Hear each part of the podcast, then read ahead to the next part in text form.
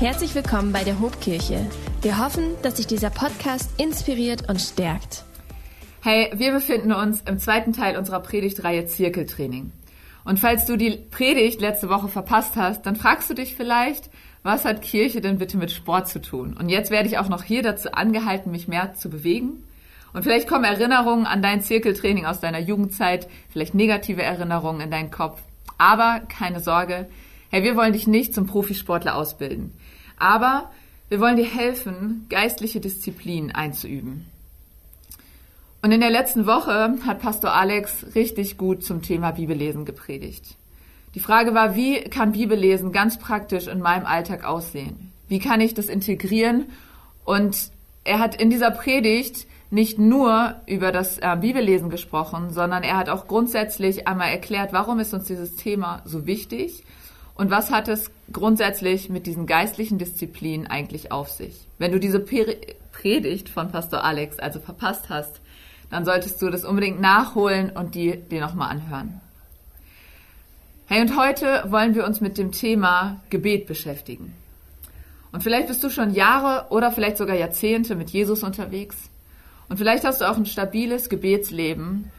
Oder du bist eher neu im Glauben. Oder vielleicht kennst du Jesus noch gar nicht, bist irgendwie aus Versehen hier gelandet und hast noch nie so bewusst ein Gebet gesprochen. Egal, wo du gerade mit deinem Gebetsleben stehst, ich glaube, dass diese Predigt für dich gute und neue Impulse für dein Gebetsleben setzen kann und wird. Wir wollen uns in dieser Predigt einmal gemeinsam anschauen, was ist Gebet eigentlich? Warum sollen wir beten? Und wie können wir beten? Also der erste Punkt, was ist Gebet? Gebet grundsätzlich ist erstmal ein Wort oder eine Tätigkeit, die nicht nur wir als Christen kennen. Auch Andersgläubige beten. Und sogar die, die sich gar keiner Religion zugehörig fühlen oder an keinen Gott glauben, ich wette, auch die haben schon mindestens einmal ein Stoßgebet zum Himmel gesprochen. Aber da stellt sich doch die Frage, ist Gebet nur das? Ist Gebet nur ein Stoßgebet Richtung Himmel? Ein Hilfeschrei in letzter Not? Für uns Christen sollte es das auf jeden Fall nicht sein. Gebet sollte eine feste Säule in unserem Glaubensleben sein und das nicht nur in unseren Nöten, sondern unser ganzes Leben lang, hey, in jeder Lebens- und Gemütslage. Und Gebet ist auch nicht etwas, genauso wie wir es letzte Woche auch zum Bibellesen gehört haben, es ist nicht etwas, das wir auf den Gottesdienst am Sonntag beschränken sollte, sollten oder dem Pastor oder Prediger überlassen sollten. Hey, sondern Gebet gehört zu den Dingen, die du und ich persönlich in unserem Alltag regelmäßig tun sollten. Es ist etwas, worin wir uns trainieren und eine Routine finden sollten. In unserem Alltag und unter der Woche. Oswald Chambers war einer der einflussreichsten Baptistenprediger in Großbritannien. Er lebte um 1900 und er sagte mal folgende Sätze. Wir neigen dazu, Gebet als einen letzten Ausweg zu nutzen. Aber Gott möchte, dass Gebet unsere erste Linie der Verteidigung ist. Wir beten, wenn es nichts anderes mehr gibt, das wir tun können. Aber Gott möchte, dass wir beten, bevor wir irgendetwas anderes tun. Und das ist eigentlich ein ganz schön herausfordernder Satz, oder? Bevor ich irgendetwas anderes tue, soll ich beten. Das heißt ja quasi, ich soll ständig beten. Und so sagt es Paulus auch im 1. Thessalonicher 5, Vers 17, betet ohne Unterlass. Aber um die Frage nochmal konkreter zu klären, was ist, äh, was ist Gebet genau? Hey, da schauen wir uns mal ganz nüchtern an, was Wikipedia dazu sagt. Und Wikipedia schreibt, Gebet ist eine verbale oder auch nonverbale, rituelle oder freie Zuwendung an transzendente Wesen, also an Götter, Gottheiten, ein Gott. Und es klingt, wie gesagt, erstmal ziemlich nüchtern und emotionslos, aber das zeigt, Gebet ist also Kommunikation. Kommunikation mit etwas oder jemandem, den ich halt nicht so wahrnehmen kann wie ein Menschen, der vielleicht neben mir steht. Für uns Christen heißt es also, Gebet ist Kommunikation mit unserem Gott. Wir wollen aber zusätzlich natürlich ähm, zu Wikipedia auch mal in die Bibel schauen. Das ist immer gut, dort nachzuschauen, was dort ähm, ja zum Beispiel auch über das Thema Gebet steht. Dort finden wir auch etwas zum Thema Kommunikation mit Gott, also Gebet. Und wir beginnen dafür mal ganz vorne. Im allerersten Buch der Bibel, im ersten Buch Mose, da können wir lesen, wie Gott den Menschen schafft. Wir können lesen, wie er mit den ersten beiden Menschen, Adam und Eva, im Garten Eden umgeht. Wir können lesen, dass er mit Adam redet und ihm eine Aufgabe gibt. Aber dass er ihm auch Regeln für das Leben im Garten gibt. Und dann kommt es zum bekannten Sündenfall. Adam und Eva, sie verstoßen gegen Gottes Regeln und sie erkennen plötzlich ihr Nacktsein und Scham kommt zum ersten Mal in ihr Leben. Und sie verstecken sich vor Gott. Und was macht Gott in dieser Situation? Wir lesen in 1. Mose 3 die Verse 8 und 9. Dort steht, und sie hörten Gott, den Herrn, wie er im Garten ging, als der Tag kühl geworden war. Und Adam versteckte sich mit seiner Frau vor dem Angesicht Gottes des Herrn zwischen den Bäumen im Garten. Und Gott der Herr rief Adam und sprach zu ihm, Wo bist du? Gott sucht also nach dem Menschen. Und das tut er, indem er ihn ruft. Und Adam und Eva, sie kannten die Stimme Gottes noch sehr gut. Es war nicht lange her, dass sie sie bereits gehört hatten. Und so erkannten sie sein Rufen sofort. Und sie antworteten ihm. Wir dagegen heute, wir kennen Gottes Stimme nicht mehr unbedingt. Sein göttliches Reden ist leider in den seltensten Fällen eine akustisch wahrnehmbare Stimme, sondern meistens ist es ein inneres Reden zum Herzen der Menschen. Und unter dem Lärm dieser Welt eine Stimme zu erkennen, die ich vielleicht noch nie gehört habe oder nie gelernt habe zu erkennen, das ist gar nicht so einfach. Hey, und doch ist er es, der als erstes nach dir gerufen hat. Und das möchte ich dir sagen, bevor es darum geht, wie du zu Gott reden kannst. Er ist der, der zuerst und schon längst nach dir gerufen und dich gesucht hat. Und vielleicht kennst du dieses innere Reden. Genau. Du hast diese Stimme schon mal gehört, die dein Herz berührt. Hey, dann gib doch Gott die Chance zu zeigen, ob er diese Stimme in deinem Leben ist. Und antworte auf sein Rufen mit einem einfachen Gebet. Jesus, wenn du real bist und wenn du diese Stimme bist, die mich ruft, dann zeig dich mir. Ich möchte dich kennenlernen und deiner Stimme folgen. Amen. Also, wir halten nochmal fest. Gott hat von Anfang an mit dem Menschen geredet. Er hat die Beziehung gesucht. Und selbst wenn der Mensch, selbst wenn du und ich, wenn wir uns von ihm entfernen, ist er immer der, der auf der Suche nach uns sein wird und uns rufen wird. Ob wir diesem Rufen allerdings folgen, das bleibt uns überlassen. Die Frage bleibt, warum sollen wir denn jetzt beten? Wir wissen, dass Gebet Kommunikation mit Gott ist. Und wir wissen, dass wenn wir dem Ruf Gottes folgen wollen und in Beziehung mit ihm kommen wollen, dass wir dann Gebet brauchen. Aber warum sollen wir denn jetzt auch noch regelmäßig beten? Also letztendlich beten wir, um in Beziehung mit Gott zu sein. Und wie auch in einer Beziehung mit einem Menschen, zum Beispiel meinem Partner, ist die Kommunikation ein entscheidender Punkt, ob meine Beziehung gesund und stabil ist oder nicht. Und heute wissen alle Paarberater und hoffentlich auch die meisten Paare, Kommunikation ist das A und O für eine gesunde und stabile Beziehung. Hey, und dasselbe gilt auch für meine Beziehung mit Gott. Wenn ich eine Beziehung mit Gott haben möchte und in dieser Beziehung bleiben möchte und wenn diese Beziehung nicht nur oberflächlich sein soll, sondern persönlich, bereichernd, intim und stabil, dann benötigen wir das beständige Gebet als feste Säule in unserem Leben. Wir beten also, um eine gesunde und stabile Beziehung mit Gott zu führen.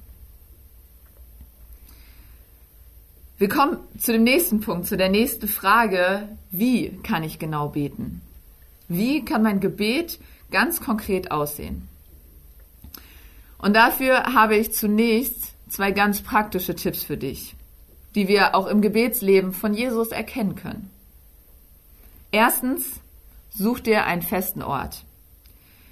In Lukas 5, in den Versen 15 und 16 lesen wir Folgendes. Sie alle wollten Jesus hören und von ihren Krankheiten geheilt werden. Er zog sich an einen einsamen Ort zurück, um zu beten.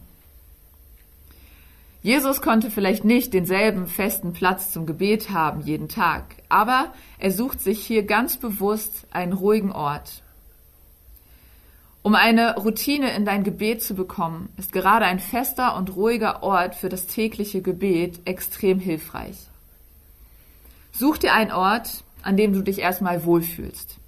Das kann drin sein, das kann aber auch beim Spaziergang im Wald sein. Und wenn du vielleicht zu Hause nur ein kleines Zimmer hast, hey, dann nimm dir doch dort eine kleine Ecke.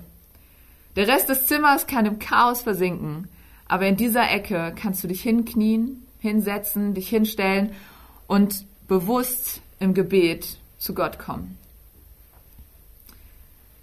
Der zweite Tipp, den ich dir geben möchte, der praktische Tipp, lege einen Zeitpunkt und einen Zeitrahmen fest. In Markus 1, Vers 35 steht, in aller Frühe, als es noch dunkel war, stand Jesus auf und ging an einen einsamen Ort, um zu beten. Auch hier ist wieder dieser abgeschiedene Ort, ähm, wird wieder deutlich, dass Jesus an einen abgeschiedenen Ort geht. Aber Jesus betet auch diszipliniert in der Frühe, als es noch keine Ablenkung um ihn herum gab. Hey, ich möchte dich ermutigen, lege auch du für dich einen festen Zeitpunkt fest. Such dir einen Zeitpunkt an dem, am Tag, an dem du möglichst wach genug bist, um ernsthaft zu beten. Schau, wann du zu Hause ungestört bist. Und dann leg dir zum Beispiel am Anfang einen klaren Zeitrahmen fest. Vielleicht startest du mit 10 Minuten oder auch gleich mit 20 Minuten. Vielleicht steigerst du dich dann mit der Zeit. Du kannst dir auch einen Wecker stellen, sodass du klar für dich hast, okay, diese Zeit, diese 10 Minuten sind jetzt ganz bewusst beiseite gestellt und das ist meine Zeit für Gott. Und wenn du diese beiden Tipps umsetzt, dann geht es jetzt natürlich darum, wie du dein Gebet füllen kannst. Was sage ich eigentlich? Was darf ich vielleicht sagen? Und da möchte ich dir zunächst einmal sagen, hey, du darfst alles vor Gott bringen. Du darfst alles äußern, was in deinen Gedanken schwirrt und was auf deinem Herzen liegt. Du darfst deine Dankbarkeit und Anbetung zu Gott bringen, aber auch deine Sorgen, deine Bitten und auch deine Klagen. Ja, du darfst Gott anklagen und sogar anschreien. Gott ist es lieber, du schreist zu ihm im Gebet, als dass du dich schweigend von ihm entfernst. Aber da bleibt die Frage, sollte jetzt jedes Gebet aus meinen Sorgen, Ängsten und meiner Anklage bestehen? Nein, denn so eine Art der Beziehung, äh, so eine Art der Kommunikation tut keiner Beziehung gut. Auch nicht der zwischen dir und Gott. In der Bibel im Neuen Testament, in Lukas 11, können wir lesen, wie auch die Jünger, also Nachfolger Jesu, einmal zu Jesus kommen und ihn bitten, Herr, lehre uns beten. Und das ist doch irgendwie schon faszinierend, oder? Ich meine, die Jünger waren ja keine ungläubigen Männer. Sie waren Juden, die ihr Leben lang Gott kannten und eigentlich sollten sie doch wissen, wie man richtig betet. Und doch sehen sie, wie Jesus betet und anscheinend erkennen sie einen Unterschied und wollen von ihm nun lernen, wie man richtig betet.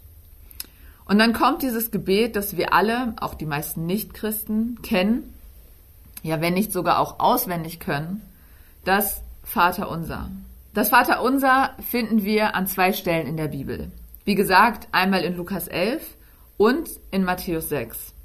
Die Stelle in Lukas 11 ist die etwas kürzere Stelle, aber beide Texte beinhalten die wesentlichen Elemente, die auch wir heute kennen und beten. Und vielleicht möchtest du ähm, nach dieser Predigt einmal selbst nachschauen und selbst nachlesen und eventuell nutzt du eine andere Übersetzung als die Luther-Übersetzung. Und wenn du das tust, wird dir auffallen, dass der letzte Abschnitt an beiden Stellen, an beiden Bibelstellen fehlt. Und damit ich das nicht verwirrt, möchte ich dir eine Info geben, denn dieser Teil ist nicht aus dem Nichts entstanden, sondern ist fast wörtlich so in einem Gebet Davids in erste Chronik zu finden. und war schon Anfang des zweiten Jahrhunderts in dem Gebet der Gläubigen fest verankert und findet sich auch in alten Schriften wieder. Und deshalb wollen wir heute das Vaterunser so anschauen, wie wir es kennen. Ein weiterer spannender Punkt, bevor wir ganz konkret auf das Gebet eingehen, ist das, ist das, was Jesus in Matthäus 6 sagt, bevor er das Gebet lehrt. Dort sagt er, und wenn ihr betet, sollt ihr nicht viel plappern wie die Heiden, denn sie meinen, sie werden erhört, wenn sie viele Worte machen. Und das ist schon interessant, oder? Jesus sagt, wir sollen nicht plappern, wenn wir beten. Hey, und welches ist wohl das am meisten geplapperte Gebet dieser Welt? Richtig, ich vermute das Vaterunser. Und weil das nicht so sein sollte, wollen wir uns dem jetzt widmen. Ich will dir anhand des Vaterunsers ein Beispiel geben, wie dein Gebet aussehen kann und dich gleichzeitig neu begeistern für dieses so besondere Gebet, das uns Jesus selbst gelehrt hat. Also starten wir mit dem Vaterunser. Das Gebet beginnt mit Vater unser im Himmel. Und machen wir hier schon mal einen Stopp. Ist das nicht eigentlich schon genial? Ich darf den allmächtigen Gott, den Schöpfer von Himmel und Erde, Vater nennen. Und das impliziert, dass ich zu meinem Vater auch als sein Kind kommen darf. Ich darf kommen, wie ich bin, und ich darf reden, so wie ich das gut kann. Ich habe vor ein paar Jahren mal mitbekommen, dass Christen sogar im persönlichen Gebet zu Hause nicht wussten, was sie sagen sollten, weil sie erst die richtigen Worte finden und die richtigen Sätze bilden wollten.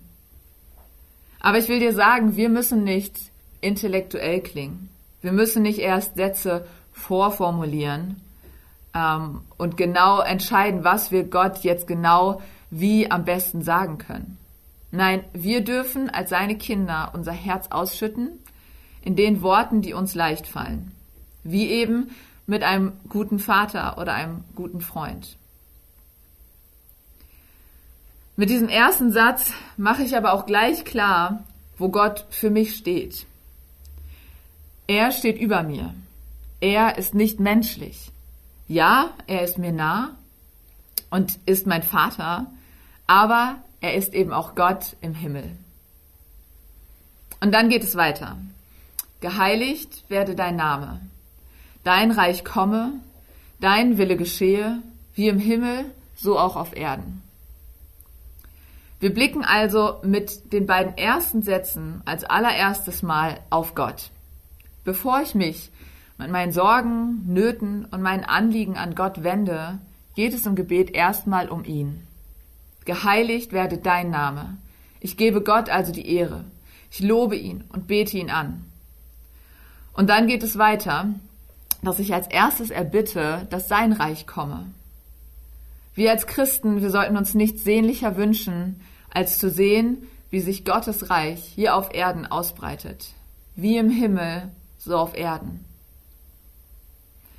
Allerdings geht es hier auch nicht nur um sein Reich. Es heißt auch, dein Wille geschehe. Wir sind so gerne, so schnell dabei, unsere eigenen Wünsche zu äußern. Und wir erwarten so oft, dass Gott meinem Willen folgt. Mal bewusst, mal unbewusst. Aber hier im Gebet wird deutlich, gleich am Anfang des Gebets, egal was jetzt noch von meinen Wünschen folgt, dein Wille zuerst Gott. Ich nehme also eine demütige Haltung ein, weil ich weiß und darauf vertraue, dass sein Wille so viel größer und besser ist als mein eigener. Und ich glaube ehrlich gesagt auch, dass durch diesen Satz am Anfang sich mein Gebet danach direkt verändern kann. Wenn ich zuallererst doch erkenne und bekenne, dass sein Wille geschehen soll, dann ändert sich meine Perspektive.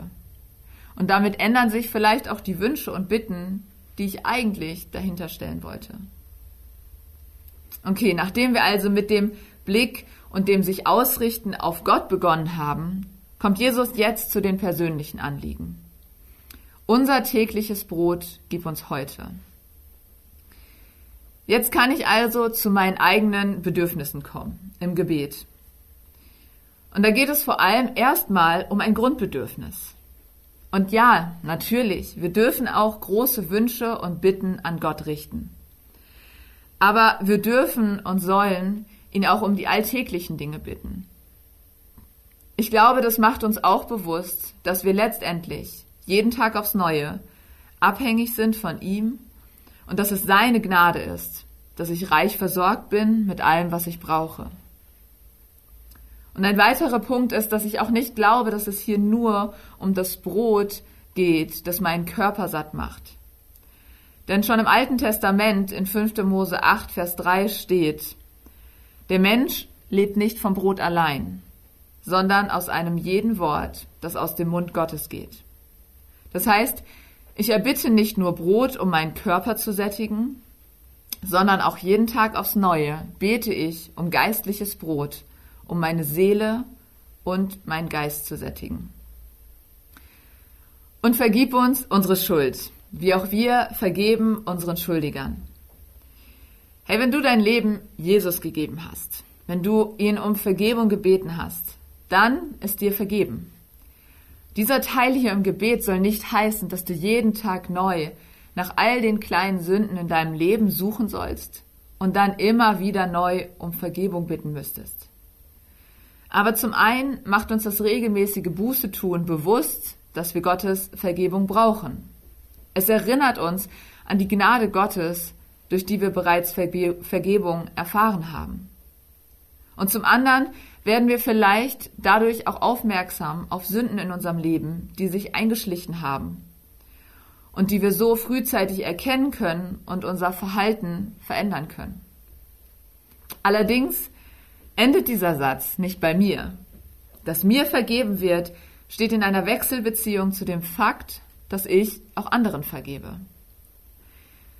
Ich kann nicht erwarten, dass Jesus mir vergibt, wenn ich nicht auch bereit bin, anderen in meinem Leben zu vergeben.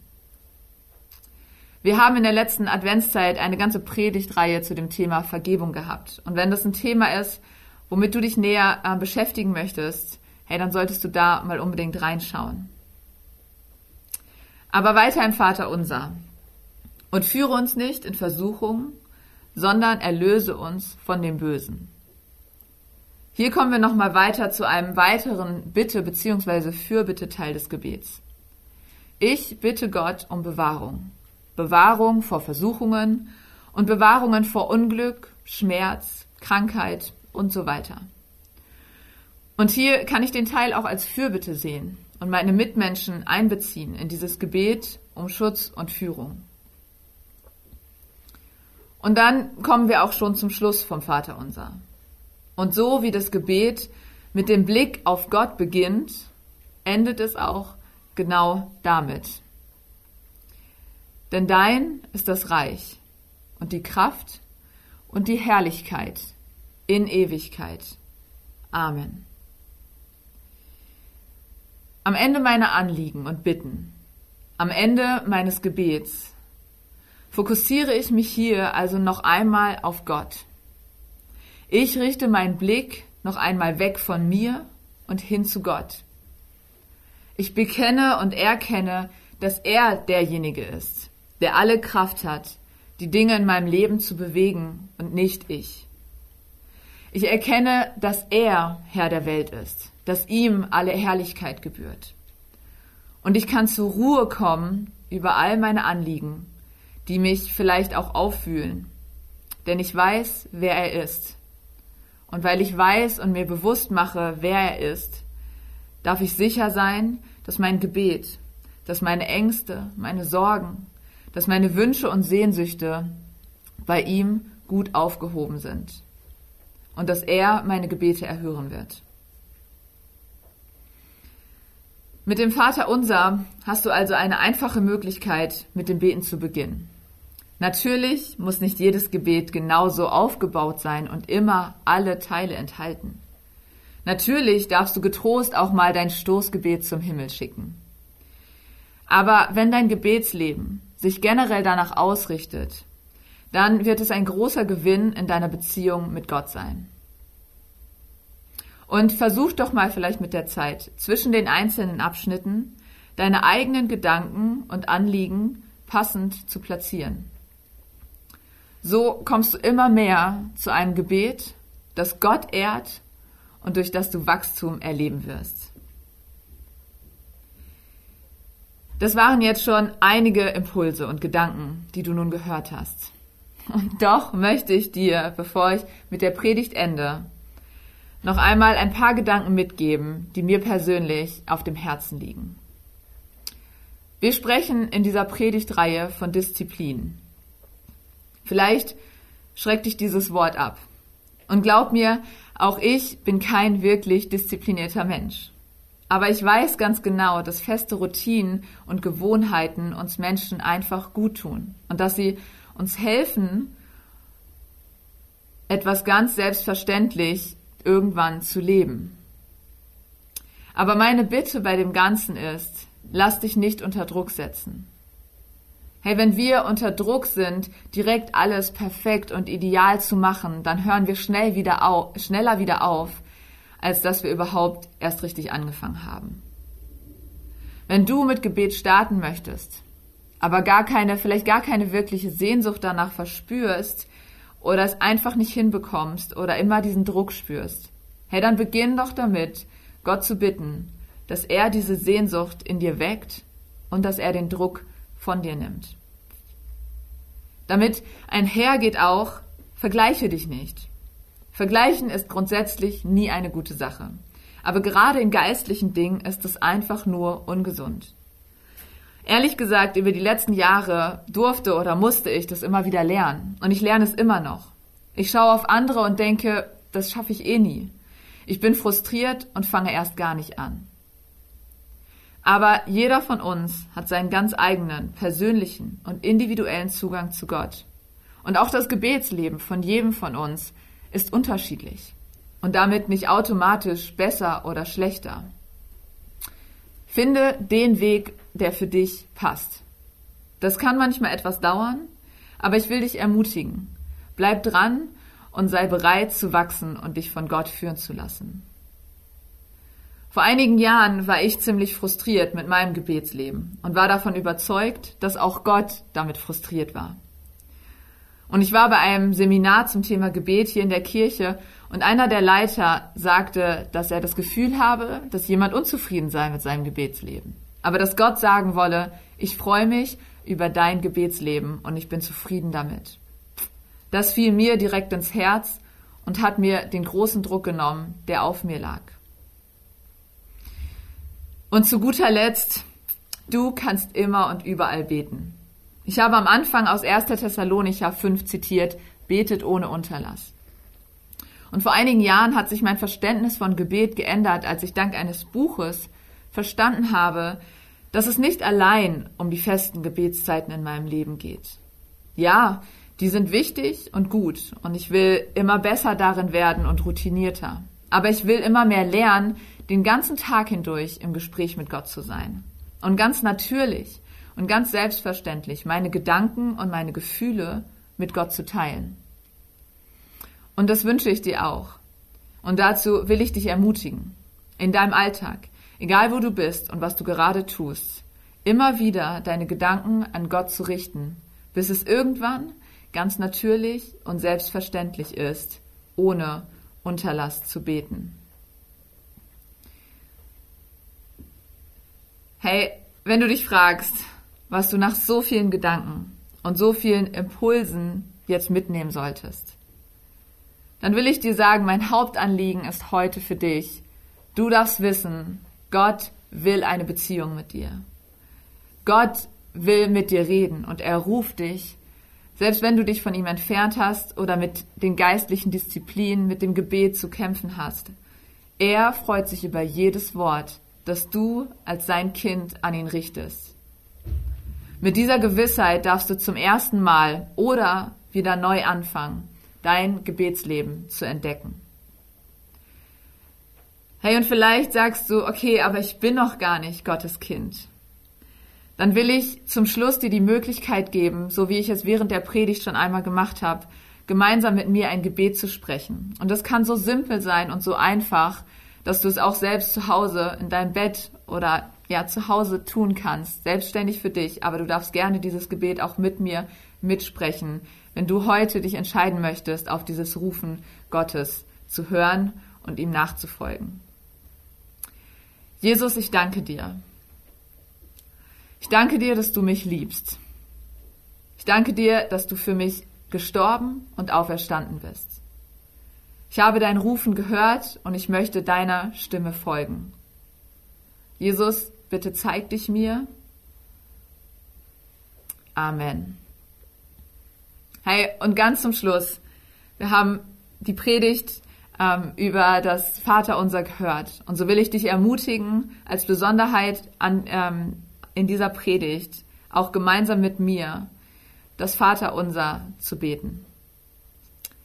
Vater unser im Himmel, geheiligt werde dein Name, dein Reich komme, dein Wille geschehe, wie im Himmel, so auch auf Erden. Unser tägliches Brot gib uns heute und vergib uns unsere Schuld, wie auch wir vergeben unseren Schuldigern. Und führe uns nicht in Versuchung, sondern erlöse uns von dem Bösen. Denn dein ist das Reich und die Kraft und die Herrlichkeit in Ewigkeit. Amen.